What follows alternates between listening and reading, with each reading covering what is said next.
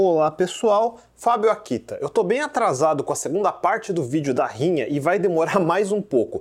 Honestamente, o tema me deu burnout, então eu resolvi fazer um vídeo antes, que não deixa de ser um pré-requisito, porque até o final eu vou explicar um pouco mais sobre Docker e Docker Compose. Mas antes, eu quero falar de um problema que vira e mexe eu vejo desenvolvedores tendo: perder dados. Sim, acidentes acontecem e tanto o hardware quanto os sistemas operacionais de hoje em dia ajudam muito a não perder dados, mas sério, a maioria de vocês não ia conseguir sobreviver com a tecnologia rudimentar que a gente tinha nos anos 80 e 90. Eu mesmo não lembro mais a última vez que eu perdi dados. Eu acho um absurdo que programadores ainda percam tempo com esse tipo de problema. Então, eu quero discutir diversas soluções para isso. Vamos lá!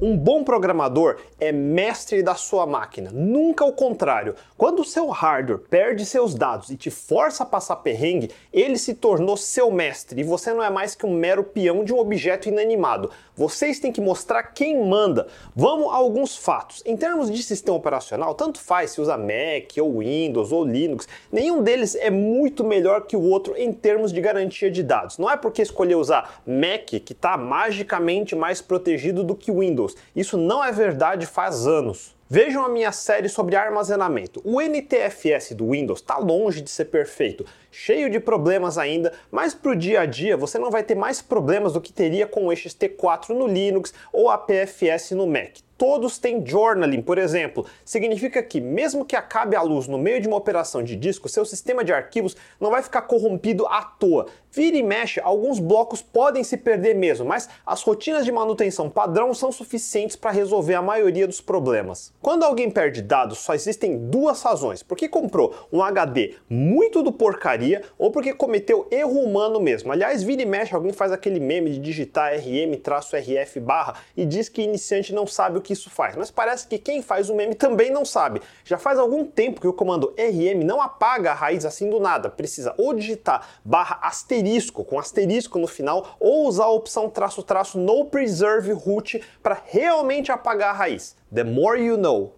Enfim, nenhum sistema operacional vai resolver qualquer um desses problemas. Hardware porcaria só tem uma solução: jogar fora e comprar um de verdade. Toda vez que estiver tendo problemas frequentes, a probabilidade maior é hardware porcaria. Já a parte do erro humano, vamos tentar mitigar um pouco disso hoje. Alguns meses atrás, um conhecido foi tentar instalar Linux como dual boot com Windows no notebook dele. Não sei qual era a marca nem nada, mas ele se ferrou. A partição Linux não botava mais. Agora vem o problema: as últimas coisas coisas que ele fez do projeto dele não tinha dado push para o GitHub ainda. E como praticamente todo mundo aqui assistindo, não tinha backup. Tudo que eu vou narrar a partir daqui poderia ter sido evitado. Hoje em dia, todo programador usa Git. Isso é obrigatório. Mesmo se trabalha numa empresa o mais porcaria possível, que por alguma razão do além ainda não está usando Git, não existe desculpa. O projeto não precisa adotar Git para você usar Git. GitHub é opcional, Git não. Marrete esse conceito na sua cabeça. Não importa se é um projetinho pessoal só na sua máquina, faça git init e comece a fazer git commit. Git não precisa de um servidor externo. Digamos que essa empresa hipotética, super tosca, para onde está trabalhando, não queira usar Git para não ter que pagar GitHub ou alguma bobagem desse tipo. Ou usa alguma alternativa obsoleta de 20 anos atrás, como a enorme porcaria de um source safe da vida. Aí são dois grandes erros imperdoáveis. E digamos que você também não queira investir numa conta paga de GitHub, portanto, não tem como fazer repositórios privados. E agora? Como é que faz? Eu vou repetir, não precisa existir projeto no GitHub para usar Git. Muitos iniciantes confundem isso. Git é uma ferramenta, GitHub é um serviço. GitHub precisa de Git, mas Git não precisa de GitHub. Qualquer diretório do seu computador pode virar um repositório Git. Basta digitar git init dentro e pronto, ele cria o subdiretório .git, que é o repositório propriamente dito. Agora basta fazer git add para adicionar tudo nesse diretório e git commit-m como uma mensagem descritiva para criar um commit e já era. É só isso. Eu fiz dois vídeos onde eu conto tudo que você deveria saber sobre Git e recomendo que assistam. Inclusive, eu conto como lá nos primórdios de Git, quando realmente ninguém nem sabia que existia, eu trabalhei em projetos de clientes que usavam coisas como Subversion, mas só eu trabalhava com Git e usava um plugin chamado Git SVN para integrar os dois. Se lá em 2007 eu conseguia usar sem nenhum suporte, em 2023 não existe desculpa aceitável para não usar. Isso resolve o problema de acidentalmente apagar um arquivo que não deveria ou mudar de ideia num código que acabou de fazer e conseguir voltar para como estava no último commit. Digamos que você apagou um arquivo, putz, apagou o arquivo errado. E agora? Se você fez a coisa certa, que é ficar fazendo pequenos commits o tempo todo, ainda deve ter a versão anterior no último commit. Faça git status. Olha ele marcado para deleção. Basta fazer git checkout o nome do arquivo e pronto. Listamos e olha só o arquivo de volta aqui. Qualquer programador que use de desculpa, putz, eu apaguei o arquivo sem querer e perdi tudo, ainda é um iniciante que precisa aprender a usar Git. Ah, mas eu gosto de primeiro terminar tudo, tudo e depois fazer commit. E eu digo que você é um idiota. Eu vou dar um exemplo. Digamos que eu fiz um código aqui no arquivo, mas eu não terminei e acabou o dia. Como eu sou disciplinado, já vou fazer um git commit-m, código no meio. Putz, mas que commit feio! Melhor um commit feio agora do que ter um acidente e perder o arquivo. Agora eu posso desligar o computador e ir dormir acordo no dia seguinte, vou continuar editando esse arquivo e aí sim eu finalmente termino. Agora eu posso fazer um git commit "-m", código final, traço traço amend. Essa opção amend vai desfazer o commit anterior e trocar por esse novo commit com a nova mensagem mais bonita e descritiva. Rode git log e olha só, aquela mensagem feia com código parcial sumiu e eu tô com o commit bonito. Agora eu posso fazer push para o servidor se eu quiser. Dentro de um branch, faça quantos commits quiser, dê push de commits feios e no final faça um squash do branch antes de criar um pull request se fizer muita questão. É uma das formas de lidar com isso. O histórico de commits nunca deve ser reescrito no branch master ou main, mas no seu branch, onde só você está trabalhando, foda-se, faça 50 commits. Daqui uma semana, quando terminar, faça squash se a quantidade de commits incomodar. Daí manda merge para master. Existem várias nuances no que eu falei, não é uma regra escrita em pedra. Essas convenções vão variar de equipe para equipe. Mas voltando ao meu ponto inicial, digamos que você não tenha um repositório remoto no GitHub. Estou trabalhando sozinho na minha máquina local e não tem para onde dar push. Se der alguma pane catastrófica na minha máquina, eu perco tudo. Como evitar isso? Se o projeto que estiver trabalhando for de cliente e você for freelancer, por favor, pague uma conta no GitHub ou GitLab e faça push para lá. Não desperdice o tempo de todo mundo. Isso tem nome, se chama economia porca, porque na hora que alguma coisa der pane, não tem mais como recuperar. E isso dito, você é mão de vaca bagarai. Ok, eu vou te dar a solução mais barata de todos os tempos. Espete um pendrive ou um HD externo no seu PC. Do diretório do seu projetinho, faça git clone traço traço bear barra mídia pendrive projeto.git. Isso vai criar um clone do seu projeto nesse pendrive. Lógico, o caminho de onde o pendrive montou vai variar de distro para distro. Adicione o pendrive como origin com git remote add origin barra mídia barra pendrive projeto.git. Pronto. Vamos continuar trabalhando, criando um novo arquivo, adicionando, fazendo commit. Mas agora posso fazer o bom e velho git push origin master e ele vai mandar para aquele clone no pendrive. O pendrive está fazendo o papel de GitHub para você, sacou? E podemos ir mais longe. Digamos que aquela sexta-feira no escritório você está finalizando uma nova funcionalidade que precisa entregar hoje. O tech lead está lá esperando para finalizar a parte dele, mas aí dá uma daquelas panes no GitHub e ele fica fora do ar algumas horas, bem no fim da sexta-feira. Fudeu, né? Fica para segunda então. Não, faça git push no pendrive, passa o pendrive para o tech lead e ele consegue adicionar como remote e dar pull no repo dele e vai conseguir continuar o trabalho na máquina dele mesmo sem ter GitHub. GitHub é uma conveniência, mas não é mandatório. Qualquer coisa pode substituir. O que você perde enquanto ele está fora do ar são as conveniências, a integração com o Continuous Integration, os pull requests que estavam em aberto e você não puxou, lista de issues e coisas assim. Mas o código em si dá para manipular de vários jeitos diferentes. Só para concluir essa parte de Git, eu vou mais longe no exemplo do GitHub saindo fora do ar. O meu exemplo com pendrive assume todo mundo trabalhando presencialmente no mesmo escritório. Mas que cabeça minha! Todo mundo tá home office hoje, né? Então fudeu mesmo, sem GitHub para centralizar. Se cair, todo mundo fica sem conseguir colaborar, né? Só que não.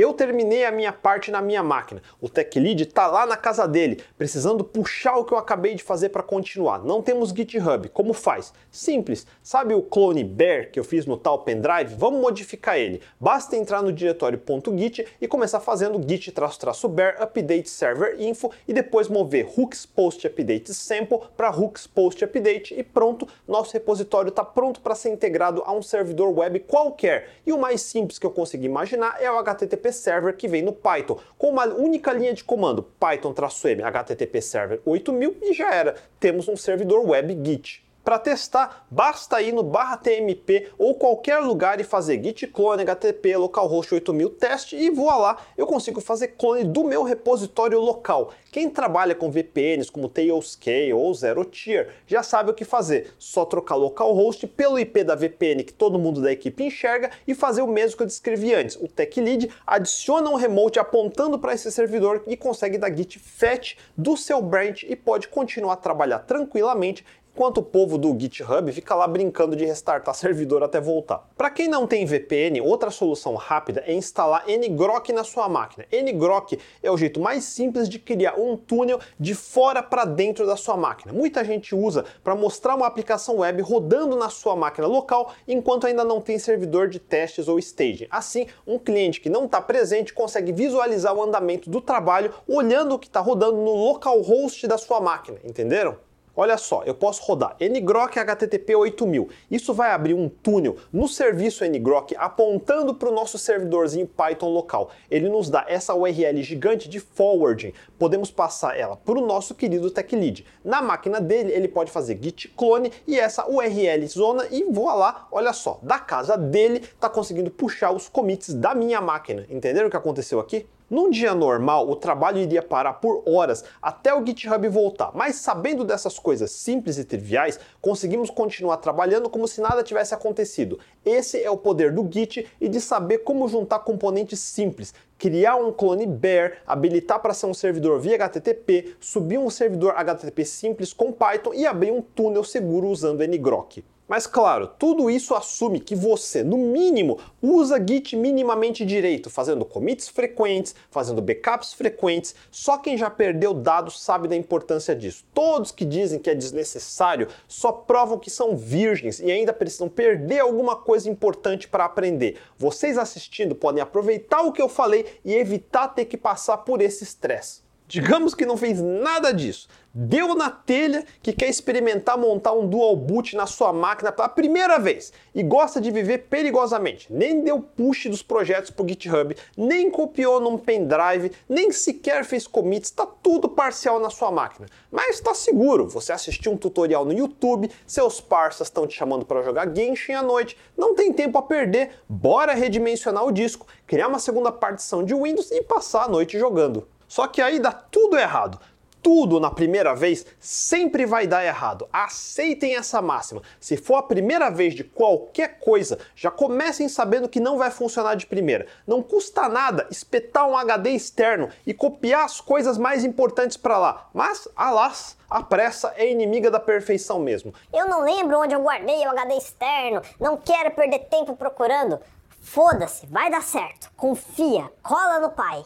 É muito difícil saber exatamente o que acontece em panes, se foi algum procedimento errado ou se foi mesmo algum defeito de hardware. Para tentar demonstrar algo parecido, eu fiz uma máquina virtual com Ubuntu e um disco virtual. Esse disco aparece como dispositivo dev VDB de Virtual Device B, já que Virtual Device A é disco primário. Está formatado com XT4, dentro eu coloquei meu projetinho da RIM em Rails, um ISO de Ubuntu e faça de conta que é um HD normal do seu notebook. Agora eu vou desmontar com o mount. Um dos jeitos de simular um erro de hardware é escrever por cima dos primeiros bytes no começo do dispositivo. Lembram dos meus vídeos sobre sistemas de arquivo? O que é uma partição? É uma estrutura de dados que guarda coisas como em qual endereço começa e onde termina uma partição, o tipo de sistema de arquivo, localização dos blocos. Esses primeiros bytes formam o que chamamos de superbloco. Olha só, se eu tentar montar esse dispositivo de novo, vai dar erro. O Linux não sabe o que fazer, porque não tem mais o superbloco. Os dados em si ainda estão na partição do linguição de bytes,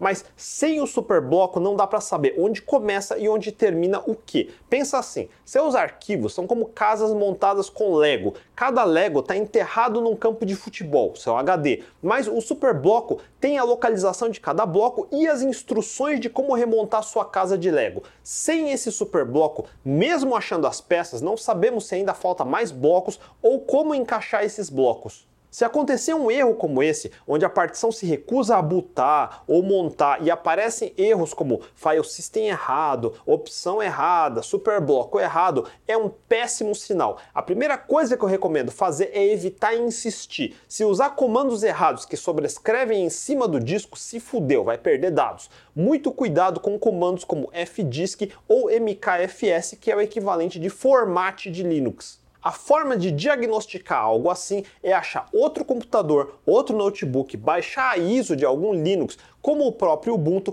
gravar num pendrive, daí passar a fazer boot pelo pendrive. A maioria das distros Linux tem um ambiente de live CD que boota um ambiente operacional inteiro que inclusive se conecta no seu Wi-Fi e permite instalar qualquer pacote. Isso permite baixar quaisquer ferramentas de diagnóstico e recuperação. A partir desse ambiente, ele vai achar seu dispositivo como um barra dev barra SDB ou barra dev barra NVMe2 ou qualquer coisa assim. Assistam meus vídeos sobre Linux, o de Gentoo principalmente, porque a instalação dele exige manualmente fazer exatamente esse tipo de operação. Por isso eu fiz aquele vídeo. Qualquer um que já instalou um Gentoo ou Arc do zero já sabe como fazer isso. Antes de continuar, deixa eu comentar uma coisa. Por que esse tipo de problema acontece? Digamos que não foi um erro humano. SSDs quebram assim do nada mesmo? E sim, quebram. Se for no AliExpress e pesquisar por SSDs e ordenar a partir do menor preço, sim, as primeiras 10 páginas no mínimo é quase 100% de chance de vir um tijolo. Aliás, se vier um tijolo, pelo menos vai ser mais seguro.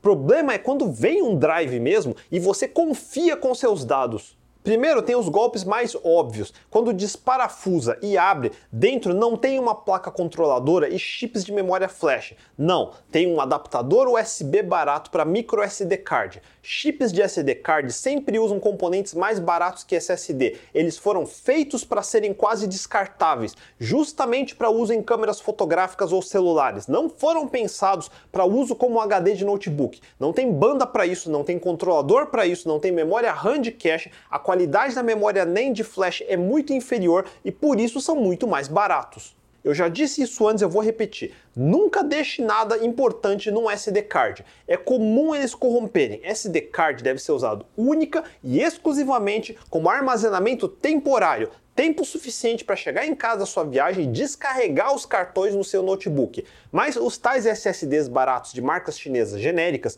contam com a sua burrice. Ninguém nunca abre a carcaça de um SSD para ver o que tem dentro e eles contam com isso. Mesmo quando vem com componentes de SSD de verdade, eles vendem chips de 500 MB como se fosse 1 terabyte, por isso sai pela metade do preço. Mas o controlador está gambiarrado e mente para o seu computador dizendo que tem 1 terabyte. Se você tentar mesmo gravar mais que 500 megabytes, ele vai começar a sobrescrever os dados do começo. Como a maioria das pessoas vai só gravando, mas não checa na hora se tudo gravou, só vai descobrir da pior maneira, quando precisar do arquivo, tentar acessar e descobrir que eles não estão mais lá lá ou estão incompletos e corrompidos. Como evitar isso? Nunca, jamais compre marcas chinesas genéricas desconhecidas. Compre Samsung, Crucial, SanDisk, Western Digital, só marcas reconhecidas de longa data e de lojas com alguma reputação e não um revendedor aleatório desconhecido. Muitos vão pegar a carcaça de um Samsung quebrado, colocar o, tal adaptador USB como SD card e te revender como se fosse o original Samsung. Só compre em loja de verdade e só compre item novo e lacrado. Pense em SSD como escova de dente, você não quer um usado. Em quais situações você pode arriscar um SSD mais barato genérico? Se for para ser sua biblioteca de Steam, por exemplo, HD para games, aí foda-se se perder dados. Se o HD for mesmo um golpe, pega outro HD barato, baixa tudo da Steam de novo. Mas nunca, jamais, sob nenhuma circunstância, use um HD desses para trabalho ou mesmo para guardar coisas importantes para você, como as fotos da sua família, dos seus filhos, das suas viagens. Você vai perder esses dados para sempre.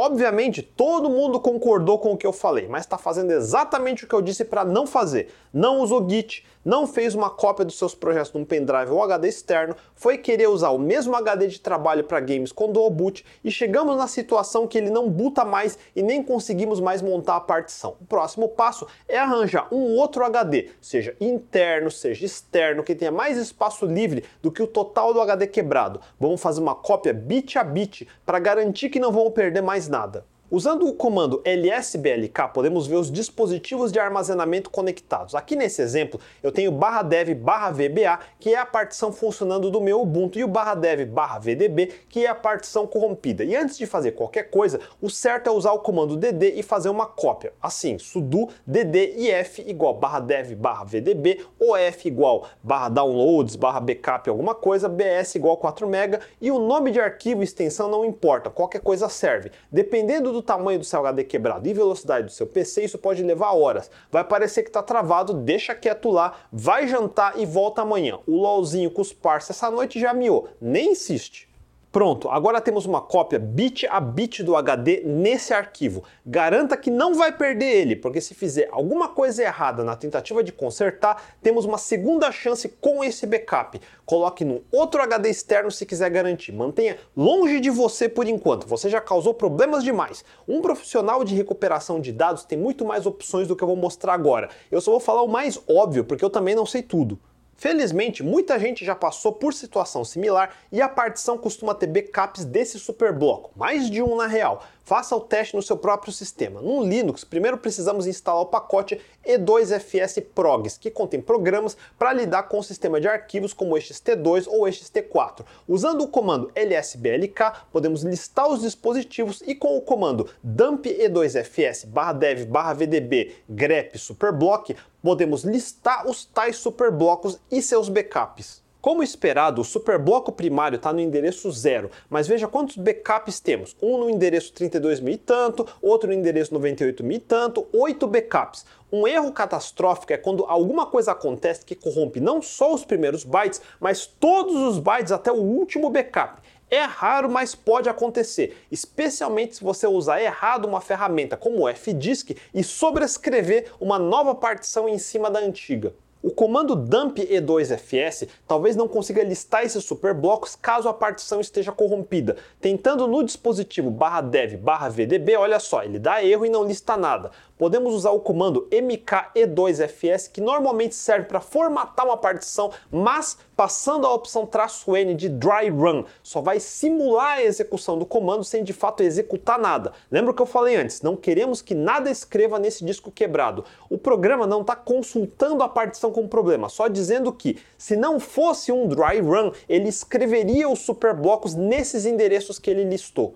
Para facilitar a recuperação, é importante saber qual é o tipo de sistema de arquivos que escolhemos na instalação. No caso de Windows é fácil, acho que ninguém escolhe nada diferente de NTFS. Mac já complica porque antigamente tinha o HPFS Plus que mudou para APFS a partir do final de 2017 com o macOS 10.13, mas muita gente continuou usando o antigo até depois de 2018. Já Linux, maioria costuma escolher XT4. Tem gente que escolhe Riser FS ou os novos ZFS ou ButterFS. Cada um deles tem ferramentas fundamental diferente. O que eu estou mostrando até agora é assumindo que é este T4. Agora podemos tentar recuperar o superbloco a partir dos backups. Temos que tentar um a um até conseguir. Talvez nenhum dos backups estejam bons, talvez já no primeiro resolva, e para fazer essa recuperação usamos o comando fsck ou file system check com a opção traço "-b e o número do backup. Agora é ir confirmando yes, yes, yes até o fim, e se continuar assim, olha só, terminou. Será que funcionou? Para saber, podemos tentar montar de novo e sucesso, montou de primeira, sem nenhum erro. Se listarmos dentro, sim, aqui estão nossos arquivos. À primeira vista, tudo intacto.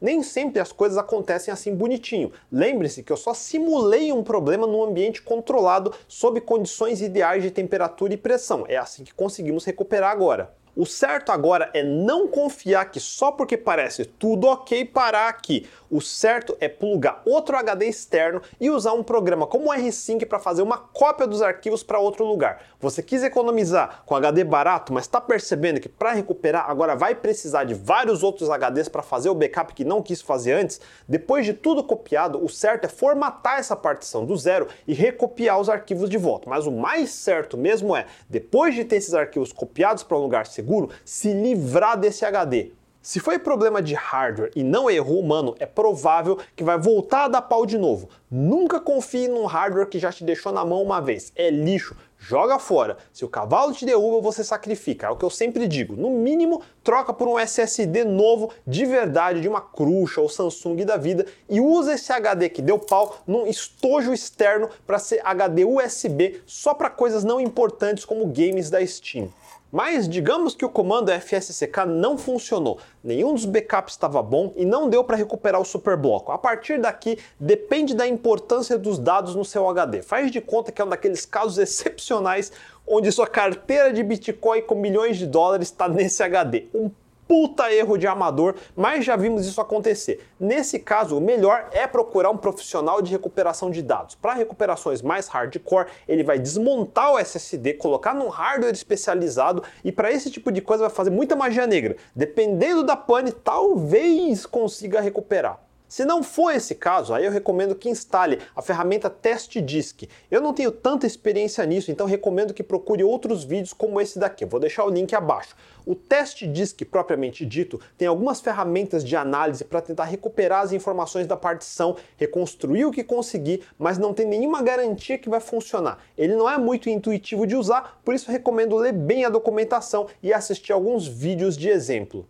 Seja por ter corrompido a partição, ou seja porque você deletou arquivos acidentalmente, o caso é o mesmo. Os bytes que compõem seu arquivo nunca são deletados de verdade, eles ainda estão fisicamente no HD. Acontece o seguinte: o tal sistema de arquivos, como o ext4, mantém um índice dizendo arquivo hello.txt tem 20 blocos e os endereços desses blocos são x e y. Quando pedimos esse arquivo, ele vai buscar esses blocos e nos devolve na ordem certa. Blocos são conjuntos de de bytes, depende do sistema de arquivos dizer quantos bytes tem num bloco. Por isso eu falo que tudo é um linguição de bytes.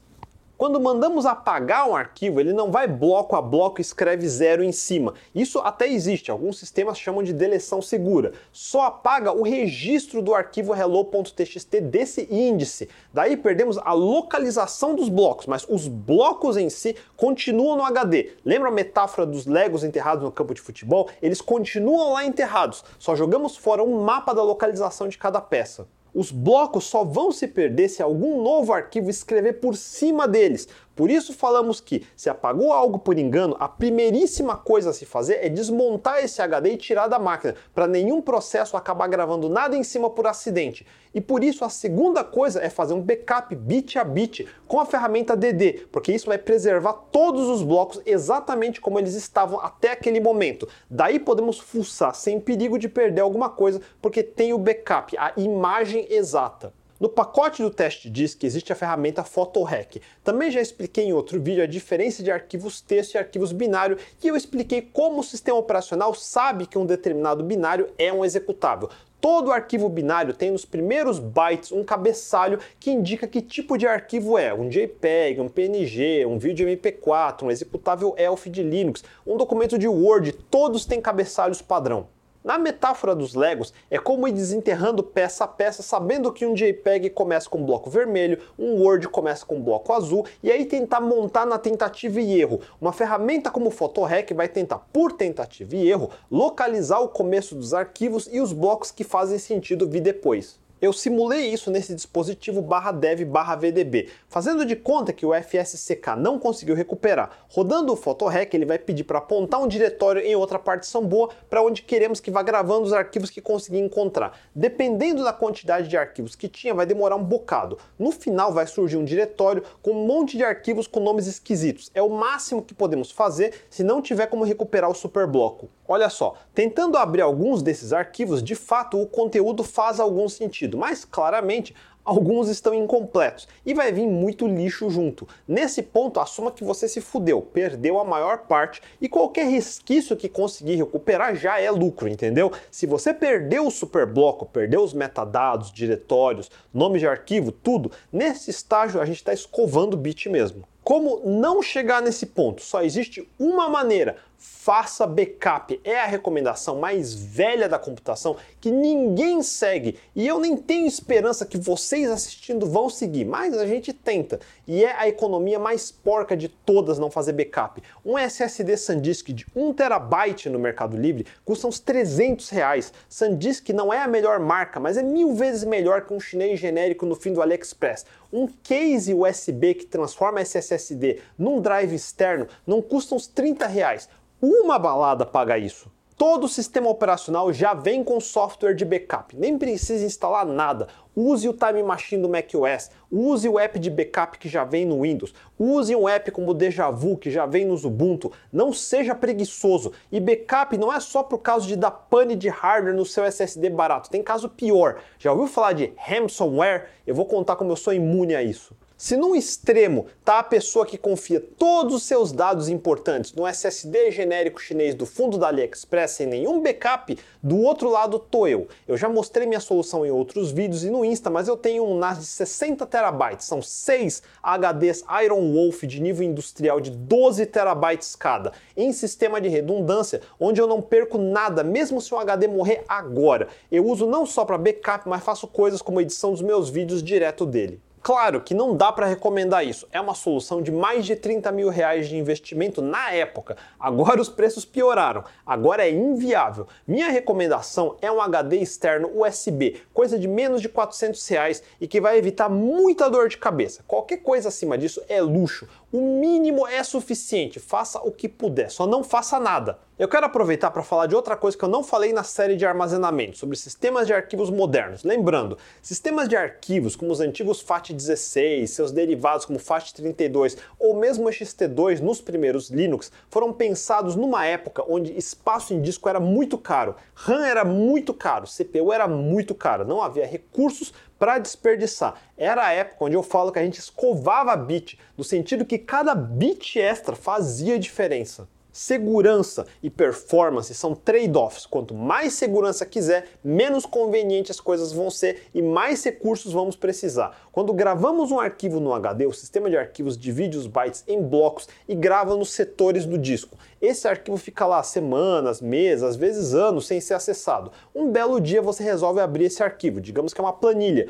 Como eu sei que um dos setores físicos do disco magnético não falhou, flipou um bit e alguns dos valores na planilha não estão errados? Num sistema antigo como o FAT16 não tem como saber. Se corromper, corrompeu e não vamos saber. Num sistema moderno existe checksums. Num APFS de Mac ou NTFS de Windows existe checksum no nível do arquivo. Quando o arquivo é gravado, o sistema gera um checksum e grava junto. Quando pedimos para ler, ele pega os blocos e recalcula o checksum para comparar com o que estava guardado. Se os checksums forem diferentes, significa que o arquivo está corrompido. Não é bem isso, mas se não sabe o que é um checksum, pense num um dígito verificador.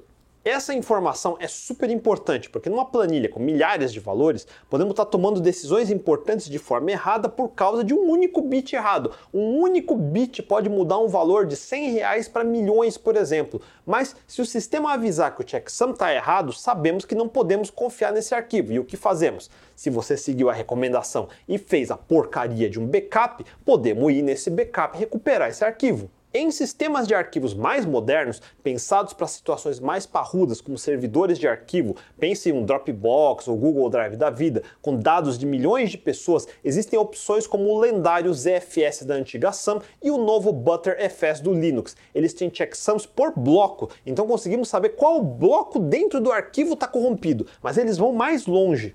O meu NAS Synology está em configuração de RAID com múltiplos HDs. Significa que o mesmo bloco tem cópias redundantes em mais de um HD. E o ButterFS tem uma rotina que recomenda rodar periodicamente, digamos de 3 em 3 meses ou de 6 em 6 meses, chamado scrubbing. É um processo pesado que vai rodar em background sem interromper o seu dia a dia e rechecar checksum a checksum de todos os blocos. Se notar que uma falhou e estivermos em RAID, ele vai procurar uma cópia redundante desse bloco A chance dos dois estarem corrompidos ao mesmo tempo é baixa, então podemos usar o bloco intacto para consertar o que corrompeu. Todo HD falha, não importa se é HD mecânico com discos ou chips de flash NAND de SSDs ou NVMe's.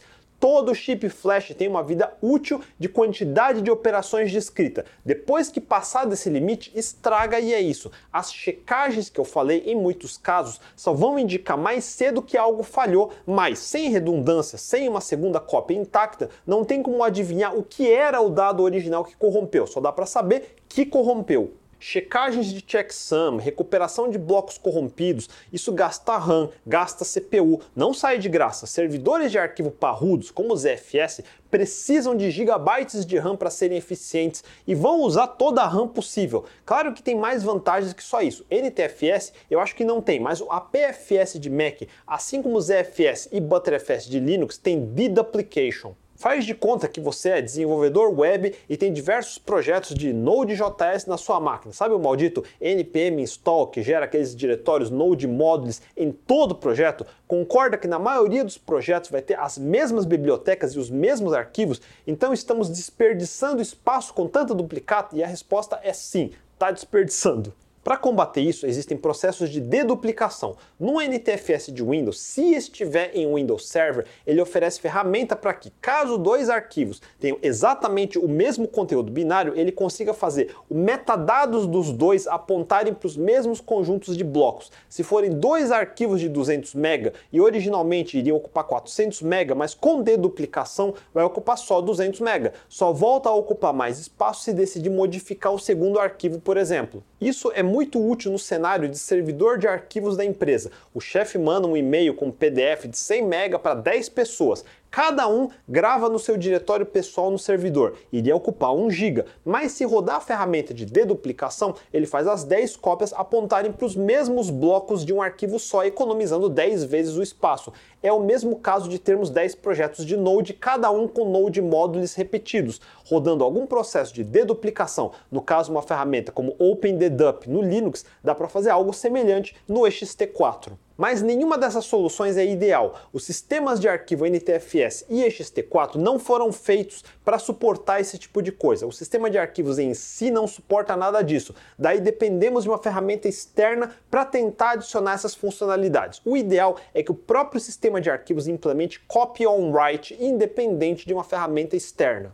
Copy on write ou CAL é super importante. É literalmente os conceitos de um Git, só que em nível do sistema de arquivos inteiro, funcionando de forma transparente para o usuário. Num sistema copy on write, quando editamos um arquivo que já existe, os novos blocos não são gravados por cima dos antigos. Ele faz o equivalente a um branch de Git e os novos blocos são gravados nesse branch, parecido com commit. Isso mantém o arquivo original intacto. De cara, isso também evita mais corrupção de dados. Antigamente, num FAT16 da vida, onde estávamos na situação onde não tínhamos espaço sobrando, não tinha outra opção toda modificação de arquivos precisava gravar os blocos novos em cima dos velhos. Mas e se acabasse a luz no meio? Ia ficar um arquivo corrompido, e isso era comum. Para mitigar esse problema, criou-se o conceito de journaling, que NTFS no Windows, ext4 no Linux e HPFS Plus no Mac passaram a suportar no fim dos anos 90. Super resumido é assim: digamos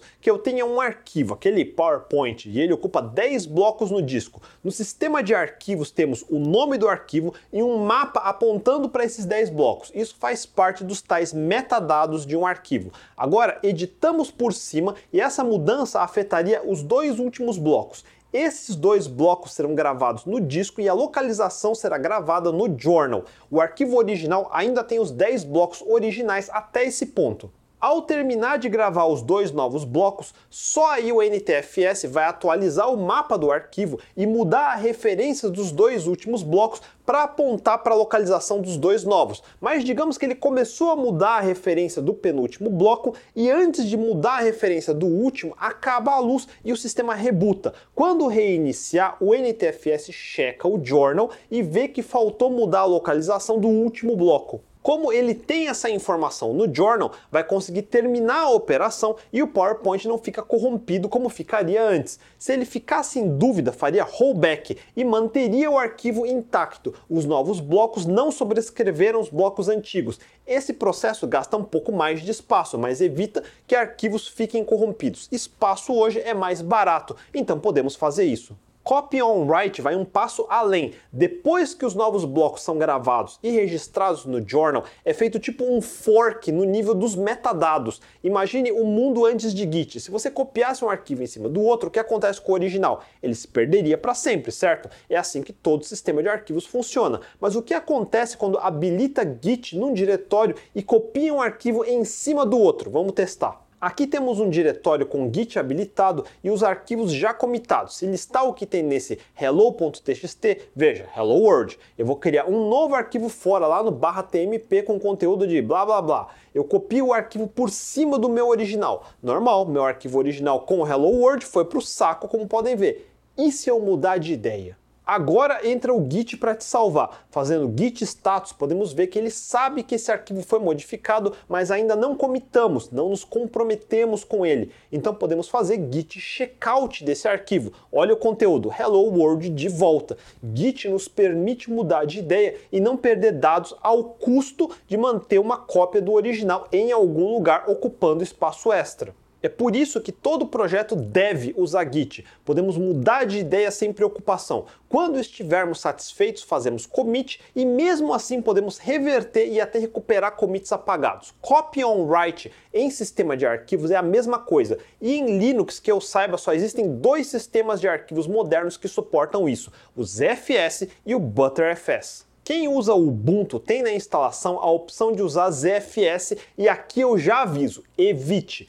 É muito fácil fazer besteira em ZFS e perder tudo sem querer. ZFS é excelente para quem está montando um servidor de arquivos usando distros como o TrueNAS, que é o melhor. Só quem estudou bastante a documentação de ZFS deve tentar usar. Não basta só instalar e acabou. Precisa de constante manutenção e monitoramento para saber se está realmente tudo funcionando como deveria. Para usar no dia a dia no seu notebook, eu acho que vai mais atrapalhar do que ajudar.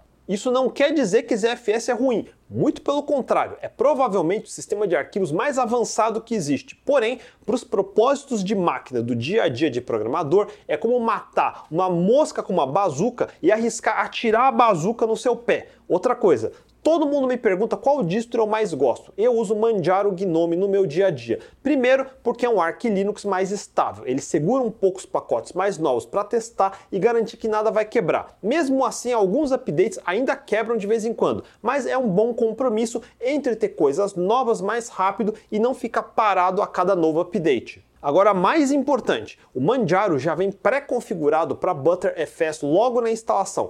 É só instalar, escolher ButterFS e ele vai se virar e te dar um ambiente estável. Em vez de mostrar Manjaro, eu vou mostrar o Ubuntu 23 que acabou de lançar. Todo o trabalho de configuração que eu vou mostrar agora não precisa fazer no Manjaro. Começando na instalação, todo mundo escolhe aqui a primeira opção, que vai instalar EXT4, igual toda outra distro, mas agora ela tem essa segunda opção com o ZFS que é experimental ainda. E de novo, não teste numa máquina de trabalho, teste numa máquina virtual para aprender tudo primeiro, caso queira mesmo adotar ZFS. Em vez disso, vamos nessa terceira opção e particionar o disco manualmente. Eu não vou explicar cada detalhe. Vamos assumir que você está num PC moderno dos últimos 10 anos. Provavelmente vem com o modo legado na BIOS desligado, já suportando boot com EFI. Falando nisso, não deixe de assistir meu vídeo que explica como o boot de Linux funciona. Enfim, vamos primeiro criar uma partição EFI que a BIOS vai procurar primeiro. Uns 200 megabytes deve ser suficiente. Deixe 500 se quiser garantir.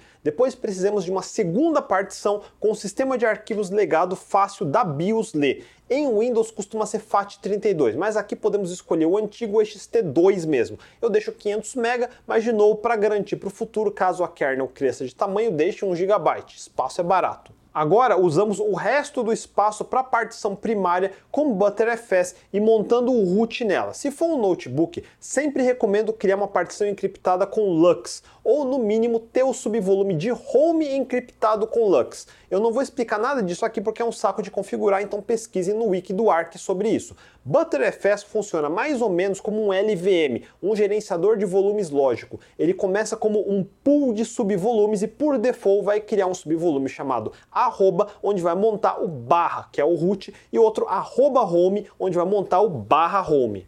Novamente, pesquise sobre LVM e volumes lógicos. Antigamente, uma boa prática era separar duas partições, uma para root, onde fica o sistema operacional, e outra para home. Daí montamos essa partição como barra home. O problema de usar partições é que eles têm tamanho fixo. Uma vez definido, não tem como redimensionar fácil. É como no Windows, onde você particiona C2 pontos e D2 pontos. Mas com volumes lógicos, podemos redimensionar on the fly sem qualquer problema. E ButterFS vai um passo além. Subvolumes servem servem propósito parecido de volumes lógicos, mas nem precisamos nos preocupar em redimensionar, eles são dinâmicos. É muito fácil instalar distros Linux hoje em dia. Só não instala quem tem muita preguiça ou tem um hardware muito, mas muito ruim. Quando o Linux não identifica hardware, só tem duas opções. Ou ele é muito ruim, ou é muito novo ou recém-lançado. Se você não comprou um Note que saiu esse ano, não tem desculpa. É o hardware que é ruim, porque drivers para Linux são atualizados constantemente. Se tiver em dúvida no notebook e tiver a oportunidade de experimentar antes de comprar, leve um pendrive com o Manjaro, Ubuntu da vida e faça boot pelo pendrive. Veja se ele consegue identificar tudo: Wi-Fi, Bluetooth, áudio, placa de vídeo. É o melhor teste que pode fazer. Se alguma coisa não for detectada, desista desse modelo, vai te dar mais trabalho do que compensa. Pronto, agora vamos listar o arquivo etc fstab que o Ubuntu criou. Super simples. Dispositivos de armazenamento são identificados por um UUID. Abrindo o terminal, basta digitar lsblk-f e vai ter uma coluna com UUID. O arquivo etc fstab define quais dispositivos vão montar onde durante o boot. Por exemplo, o dispositivo de UUID que começa com ED022 vai montar como root barra. Olhe na listagem, é o dispositivo de barra dev barra VDA3. O barra dev barra VDA2 de UUID que começa com 294C8 monta como barra boot.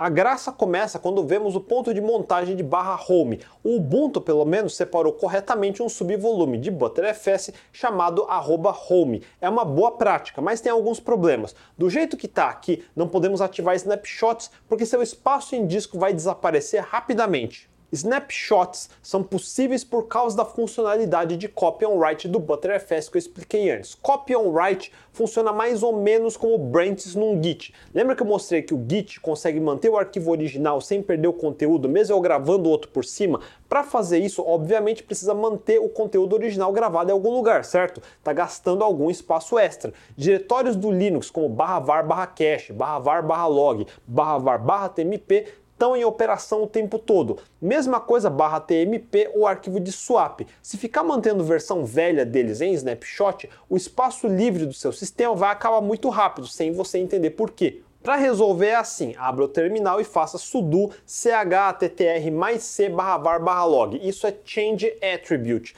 Estamos mudando o atributo do diretório para dizer para o ButterFS não considerar arquivos nesse diretório para snapshot. Esse change attribute só vai afetar novos arquivos criados, não os antigos que já existem. Sempre se lembrem disso. Mas como acabamos de instalar, acho que só isso deve ser suficiente. Agora vamos instalar o Time Shift. É um programa gráfico para fazer snapshots periódicos do sistema. Para iniciantes vai ser mais fácil do que lembrar os comandos por terminal. Basta fazer apt install timeshift ou yay-s timeshift no Arc ou Manjaro. Logo que abrir, ele vai oferecer para configurar para você. Mesmo se não estiver usando o ButterFS, a alternativa é usar rsync caso esteja usando ext4. Rsync é um programa para sincronizar dois diretórios. Equivalente no Windows é o novo Robocop ou o antigo Xcop. O jeito força bruta, sem a ajuda do sistema de arquivos para ter um backup local, é fazendo sincronização de diretórios. O problema é óbvio, vai ocupar espaço pra cacete no seu sistema, porque periodicamente vai duplicar tudo. Sim, se algo der errado e apagar algum arquivo que não deveria, vai ter uma cópia. Com a funcionalidade de Copy on Write e Snapshots do ButterFS, temos a mesma coisa, mas sem duplicar nenhum arquivo e sem gastar mais espaço do que realmente precisa no mesmo HD. Tá complicado de entender? Olha só, eu vou baixar um arquivo qualquer aqui, escolhi a ISO do Ubuntu, acelerando e pronto. Baixado. Agora eu vou no Time Shift e crio um snapshot manualmente. Com o Time Shift configurado, eu posso escolher para fazer snapshots de hora em hora e guardar X snapshots por hora, Y snapshots por dia, Z por semana e assim por diante. Depois dei uma fuçada, mas eu criei um, um para mostrar agora. Snapshots são baratos, pode fazer toda hora. Não importa se você tem mil arquivos ou um milhão de arquivos. Diferente de R-Sync, o tempo de criação de snapshots é quase instantâneo, porque ele não está duplicando nenhum byte, só metadados simulando um acidente, ups, apaguei essa ISO que eu acabei de baixar. Que droga, vou ter que esperar um tempão para baixar de novo. Ou não, vamos no Time Shift e eu posso navegar pelos arquivos do Snapshot. Olha só, se formos na pasta de downloads, a ISO está lá. Pronto, só copiar de volta para a pasta de downloads corrente e está na mão arquivo recuperado. Não ficou claro? Eu vou dar outro exemplo, mas para isso precisamos terminar de configurar o time shift. De novo, siga o artigo que eu deixei linkado abaixo. Diferente do Manjaro, que já me dá isso automaticamente, no Ubuntu precisamos manualmente instalar o Groovy Btrfs a partir do código-fonte. Primeiro precisa instalar os pacotes Build Essential para termos compilador e o Git. Daí fazemos clone do repositório e make install. Também precisamos instalar o pacote iNotify Tools e editar a configuração do Groovy Btrfs com System Edit Full Groovy Btrfsd e trocar a opção barra ponto snapshots por traço traço time shift auto. Pronto, agora é só iniciar o serviço e habilitar para iniciar automaticamente depois do boot. E finalmente, mais um programa que precisamos instalar a partir do código fonte, o Time Shift Auto Snap. Mesma coisa, só fazer clone do repositório e rodar make install dentro. O que tudo isso faz? Se ainda não passou por isso, é só uma questão de tempo. Sabe quando estamos no meio do dia e pensamos: "Ah, vou fazer uma atualização no sistema". apt update, daí apt upgrade, rebuta o computador e pau, não buta mais. E vai ser justo naquele dia que você está sem nenhum pendrive por perto, daí não consegue botar no Live CD. Você está de home office e decidiu ir trabalhar do Starbucks, não tem nenhum amigo com computador por perto para baixar isso para você. Acabou sua tarde. Vai ter que voltar para casa, achar um pendrive, baixar a ISO e gastar um tempo no Stack Overflow tentando voltar uma kernel antiga para botar de volta na sua máquina. Quem nunca? E se eu disser que nunca mais vai precisar fazer isso? Vamos simular de novo. O Time Shift já está configurado para fazer snapshots periódicos. Com isso, caso um dia lembre, putz, eu queria aquele arquivo que apaguei mês passado e achei que não fosse precisar. Meu HD de backup está em casa. E agora? Sem problemas. Só pegar o snapshot do mês passado que está local na sua máquina. Mas e na situação onde fizer um apt upgrade e isso quebrar seu sistema? Sem problema também. Aquele pacote Time Shift Auto Snap vai criar um snapshot automático antes de todo apt upgrade. Daí aquele pacote Groovy Btrfs vai listar esses snapshots no menu de boot do Groovy. Ups, Ubuntu, por padrão, não mostra o menu do Groovy, mas isso é fácil, só editar o arquivo barra etc barra default barra Groovy e mudar a opção Groovy Timeout Style de Hidden para menu e a opção Groovy Timeout de 0 para uns 5 ou 10 segundos. Para atualizar, só rodar Update Groovy. Vamos ver como funciona. Para simular, vamos criar mais um snapshot temporário chamado teste no Time Shift. Como é um snapshot manual, eu vou rodar update Groovy manualmente, mas num apt upgrade não precisaria. Agora eu vou abrir a loja do Ubuntu e instalar alguns programas. Vamos instalar aqui o GIMP, vai demorar um bocado. Acelerando. Agora instalamos o Discord. De novo, vamos acelerar. Pronto, podemos checar no menu e estão aqui, GIMP e Discord. Faz de conta que eu instalei um monte de coisa, mas no final eu mudei de ideia. Queria desinstalar tudo e voltar como estava antes. Como que faz? Fácil, só rebutar. Agora aparece o menu do Groovy aqui no boot e tem essa nova opção. E olha só os snapshots que estávamos vendo no Time Shift. Estão vendo a descrição que eu tinha feito antes? Teste? Basta escolher esse ou um snapshot anterior, entenderam? Eu posso botar direto em um snapshot. Esperamos iniciar e olha só, cadê o GIMP? Cadê o Discord? Como o nome diz, Time Shift, ele fez um shift no tempo. Voltamos ao passado exatamente como estava antes de instalar aqueles aplicativos. Imagine que em vez de GIMP ou Discord fosse um apt upgrade e veio uma kernel quebrada que fode o boot. Basta rebootar, escolher o snapshot anterior e pronto, vai ser como se nada tivesse acontecido. Abrindo o Time Shift para tornar isso permanente, eu posso fazer um restore do snapshot antigo para passar a ser meu sistema corrente. Só isso, entenderam? Com o Time Shift temos um backup local que ocupa muito pouco espaço e com isso qualquer acidente pode ser facilmente recuperado sem precisar de HD externo, sem precisar esperar copiar tudo de backup nem nada, muito menos sem instalar tudo do zero. É instantâneo. Claro, isso é uma conveniência. Pense como sendo sua primeira barreira de defesa. Isso não substitui um backup externo. O Time Shift e ButterFS para funcionar depende que seu SSD esteja funcionando perfeitamente. Se o SSD em si der pau, como eu mostrei no começo do vídeo, isso não vai te salvar. Aí só um backup externo. O que eu estou recomendando é ter as três coisas que mostrei até agora. Se disciplinar a usar Git em todo projeto, pessoal ou de trabalho. Daí ter ButterFS e Time Shift para consertar acidentes rápidos e um backup externo para evitar catástrofes mais sérias. São três níveis de segurança de dados para te dar paz de espírito. E para finalizar, tem um detalhe importante no caso de ButterFS. Aqui tem a ver um pouco com a rinha de back-end de novo. Durante toda a minha exploração dos projetos dos participantes, eu fiquei rodando Docker Compose de cada projeto. Eu já fiz um vídeo explicando containers e Docker em particular. Não deixem de assistir, mas vamos entender o meu problema. De dentro do projeto de qualquer um dos participantes, vamos rodar Docker Compose Up. Lendo o arquivo dockercompose.yaml, vai estar configurado várias aplicações, por exemplo, Nginx, Postgres. De onde vêm esses aplicativos? O Docker vai baixar a imagem do docker.io. É isso que significa esses pools. Uma imagem não é um único arquivo, é um conjunto de arquivos binários que chamamos de overlays pense como se fossem commits de Git, mas commits binários. Esses overlays são unificados num único sistema de arquivos usando o Union File System ou UFS. Se rodar o comando mount, olha só aqui no fim, vários pontos de montagem usando overlays. Rode o comando docker image ls e temos a listagem das imagens baixadas e geradas localmente. A imagem do projeto em Node.js aqui está ocupando 220 MB, o Nginx está ocupando quase 200 MB, o Postgres mais de 400. Só esse projeto para rodar precisou gastar quase 1 GB aqui no meu HD.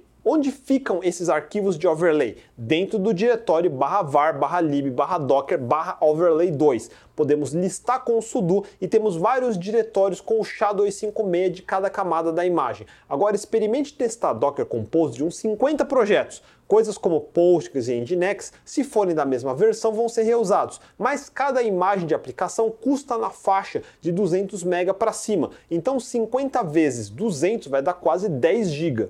De tempos em tempos é recomendado rodar um Docker System Prune para apagar imagens que não estão sendo usadas. Mas cuidado, se tiver containers mesmo desligados associados a uma imagem, ela não vai ser apagada e vai ficar sobrando ocupando espaço à toa. Use o comando docker container ls-a para listar e apague os que não precisa. No caso de Docker Compose, quando acabar de testar o projeto, faça docker compose down rmi-ou para limpar containers, imagens, volumes e network que não for usar mais. Mas beleza, 10 GB para 50 projetos parece pouca coisa. O problema é que eu não excluí o diretório do Docker da solução de snapshot e o Time Shift vai ficar criando snapshots periodicamente. Pense assim, eu fui baixando o Docker Compose Up, um monte de imagens ao longo de mais de uma semana. Todo dia o Time Shift foi fazendo snapshots. Num dia eu fazia Docker Compose Up, no dia seguinte eu fazia Docker Compose Down, achando que estava apagando tudo, mas na verdade eles estavam sendo guardados nos snapshots. Depois eu resolvo testar o projeto de novo. Faço um novo Docker Compose Up. Vai baixar 1 GB de imagens outra vez. Só que agora tem 1 GB das imagens antigas no snapshot de ontem e mais 1 GB duplicado no snapshot de hoje. ButterFS tem a opção de deduplicação, mas ele não roda automaticamente por padrão, vai duplicar tudo. Repita isso em diversos projetos ao longo de duas semanas. Quando eu terminei de testar tudo, escrevi o script do último vídeo, gravei, editei e meu sistema começou a ficar estranho. Tudo foi ficando mais lento. No começo eu achei que era pau do Microsoft Edge, porque ele começou a crashear do nada. Tentei reinstalar e nada. Ué, que diabo está acontecendo com o meu sistema? Eis que comandos de instalar pacotes como EA começaram a dar problema e aí caiu a ficha. Eu fui checar quanto de espaço eu tinha com df-h e estava dizendo que estava com 100% ocupado na partição primária. Putz, as malditas imagens de Docker. Eu tentei dar um Docker System Prune, mas nada. Continuou ocupando 100% do disco. Putz, os snapshots, as malditas imagens ficaram presas em snapshots do passado. Eu abri o time shift e apaguei todos os snapshots do passado. Voltei para verificar o espaço livre e nada, continuava ocupando. Ué, que diabos? ButterFS é conservador, ele não vai apagar nada a menos que você realmente diga para apagar. Apagar snapshots não libera o espaço, para isso precisa reclamar esse espaço de volta. Deixa eu demonstrar. Podemos rodar o comando butterfs file system df barra. Uma das pequenas desvantagens de usar ButterFS é que ferramentas normais de Linux, como o comando df propriamente dito, podem informar valores incorretos. No nosso Ubuntu de exemplo, estamos usando um total de 25 GB. Isso é somando coisas como metadados do sistema de arquivos e tudo mais. Os bytes dos arquivos em si é esse usage, pouco mais de 23 GB. Ou seja, pelo menos 2 GB são só metadados. Você precisa entender essa diferença. Tamanho de um arquivo não são só os bytes dentro desse arquivo. O nome do arquivo ocupa espaço, a informação de delta da criação também, atributos como read-only, localização no diretório também, tudo ocupa espaço. E quanto mais avançado o sistema de arquivos, mais espaço vai ocupar de metadados. Enfim, se você não tem noção de quanto um sistema recém-instalado ocupa, pode pensar, ah, 25 GB, ok, faz sentido. Mas lembra que eu fiz alguns testes de snapshots para vocês verem na prática? E aquele GIMP? E aquele Discord? Eles desapareceram, mas os bytes deles continuam no snapshot antigo. Vamos abrir o time shift e apagar todos os snapshots. Rodando de novo o comando df do ButterFS não mudou nada, continua indicando 25 GB. Foi o que aconteceu na minha máquina quando acabou o espaço. Mesmo apagando os snapshots, continuava indicando falta de espaço. Precisa manualmente reclamar o espaço de volta. Para isso usamos o comando butterfs file system balance start barra. Esse comando é bem demorado, pode levar mais de hora numa máquina como a minha, mas pelo menos podemos continuar usando o sistema em paralelo. Enfim, esperamos acabar e pronto. Vamos ver de novo o comando df e olha só, caiu de 25 GB para 10 GB, tinha 15 GB sendo reservado pelo ButterFS, seja para os snapshots antigos e outras coisas dele. E isso numa instalação nova, praticamente vazia, onde só instalamos dois programas. Agora imagina no meu caso, com dezenas de imagens de Docker em Snapshot, ocupou meu HD inteiro de 1 terabyte. Pois é, foi muito fácil encher 1 terabyte em poucos dias, só de não ter tomado cuidado. E como faz para isso não acontecer? Tem que fazer sudo chttr mais c barra var barra lib barra docker ou também sudo chttr mais c barra var barra lib barra libvirt, no caso de estar tá usando libvirt para máquinas virtuais. E de novo, isso só vai se aplicar a arquivos novos. O correto é primeiro limpar esses diretórios, daí mudar esse atributo. Acho que o certo não é aplicar esse atributo no diretório todo. Algumas coisas talvez você queira snapshots, como volume volumes de Docker. Fique só atento com isso.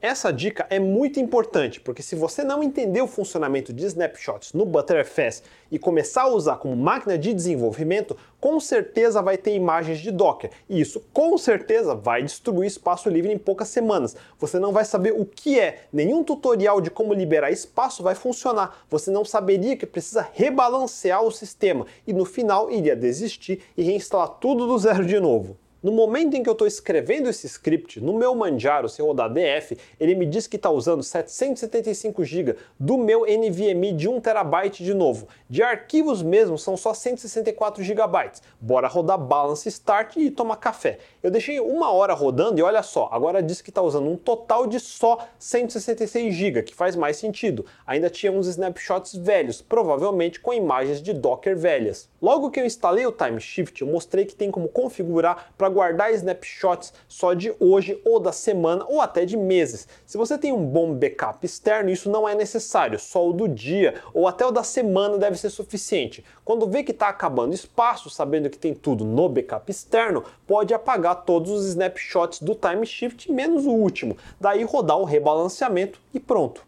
Segurança é um trade-off com performance e espaço. Gastamos mais processamento e gastamos mais espaço para garantir paz de espírito. Essa é a filosofia. E felizmente chegamos num ponto onde o sistema operacional realmente nos ajuda a não perder nada. A única coisa que nenhum software consegue fazer é consertar um hardware barato porcaria. Contanto que o hardware seja bom, é quase impossível perder dados hoje em dia. E tão importante quanto não perder dados é não perder horas ou dias tentando recuperar seu sistema por causa de uma atualização bugada. Basta não ter preguiça, porque as ferramentas estão à nossa disposição e, como eu demonstrei, são super fáceis de usar. O meu NAS Synology usa ButterFS também, mas em configuração de RAID. Ele roda scrubbing a cada seis meses e faz checagens de checksum para garantir que nenhum erro físico nos HDs me faça perder dados. Isso é só para quem escolher ter um NAS. Lembre-se de configurar para rodar scrubbing, é essencial, mas isso vem desligado por padrão. Não basta só instalar e achar que vai tudo funcionar por mágica.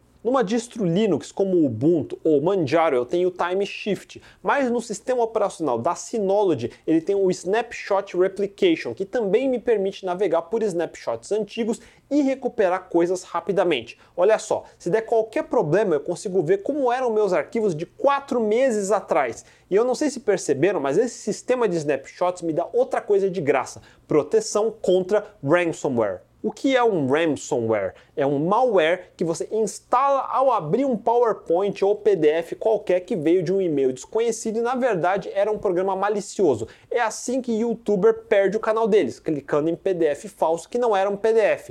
Parem com essa mania de dar duplo clique em tudo. O malware se instala silenciosamente na sua máquina e começa a encriptar seus arquivos. Pode levar dias e você não vai perceber até precisar abrir um desses arquivos e notar que não abre mais. No final vai aparecer uma janela parecida com essa dizendo algo como você se fudeu, encriptamos todos os seus arquivos, podemos te dar a chave para desencriptar, mas você vai nos pagar X bitcoins para isso. Mande para este endereço e daí te damos a chave. E isso realmente acontece e não existe garantia nenhuma de receber essa tal chave mesmo pagando. Se isso acontecer com você, nunca pague, só aceite que você se fudeu. Reze para ter seguido minhas recomendações. Ah, mas eu tenho backup externo, então eu tô seguro, não?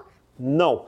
Eu disse que leva dias para esse processo conseguir encriptar todos os seus arquivos. Durante esse período, o que, que você fez? Plugou o HD externo e deixou fazendo backup dos arquivos encriptados por cima dos arquivos bons do backup. Agora, o seu backup também foi contaminado. Parte dele está encriptado.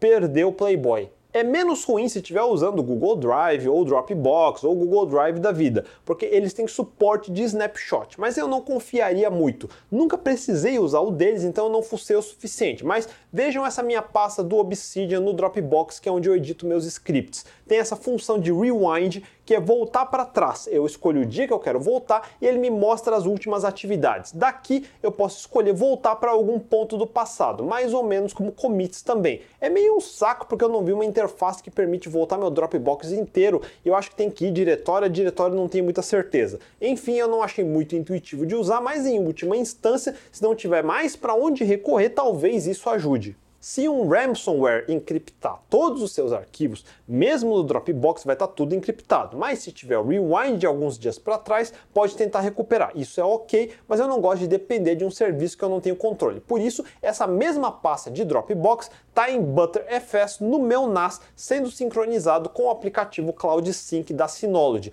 Eu tenho os três, Google Drive, Microsoft OneDrive e Dropbox, como backups secundários off-site de alguns dados. E o meu NAS tem snapshot de ButterFS ativado para até 4 meses para trás. Ou seja, isso nunca vai acontecer, mas se porventura algum malware conseguir passar por mim e encriptar meus arquivos, eu só dou risada. Eu volto alguns snapshots para trás e mando esse hackerzinho de merda tomar no c...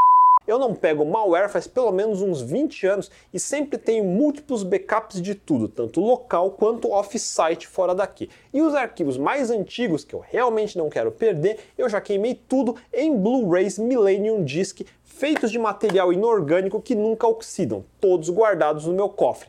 Vem tentar encriptar meus dados, seu hackerzinho de I dare you, I double dare you.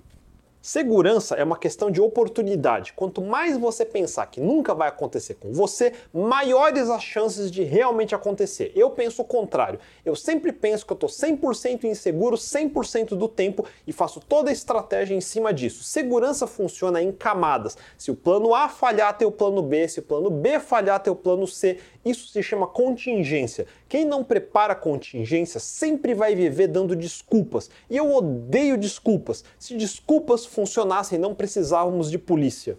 Por fim, um comentário que não coube antes no vídeo é sobre como eu mantenho o meu Manjaro. Uma recomendação que eu dou é usar muito Docker para os seus projetos. Não precisa instalar coisas como MySQL, Postgres, Redis, nem nada disso. Use tudo com Docker Compose. Primeiro, porque isso garante que estamos rodando a versão certa de cada coisa para cada projeto. Segundo, porque é menos pacotes instalados na sua máquina que o Manjaro vai precisar ficar atualizando. Quanto mais pacotes instalar, maiores as chances de algum upgrade quebrar alguma alguma coisa. Pelo mesmo motivo, tudo que é aplicativo como Discord, Zoom, o próprio browser Edge que eu uso, Firefox e muito mais, eu preferi instalar via Flatpak. Flatpak são containers tipo um Dockerlite e dá para usar coisas como Flatseal para garantir que nenhum aplicativo tem mais permissões e acessos do que deveria. Podemos fechar um Discord para não conseguir enxergar nada dos seus arquivos, só deixar ele ver a pasta de downloads, por exemplo. Depois veja esse vídeo explicando sobre Flatseal.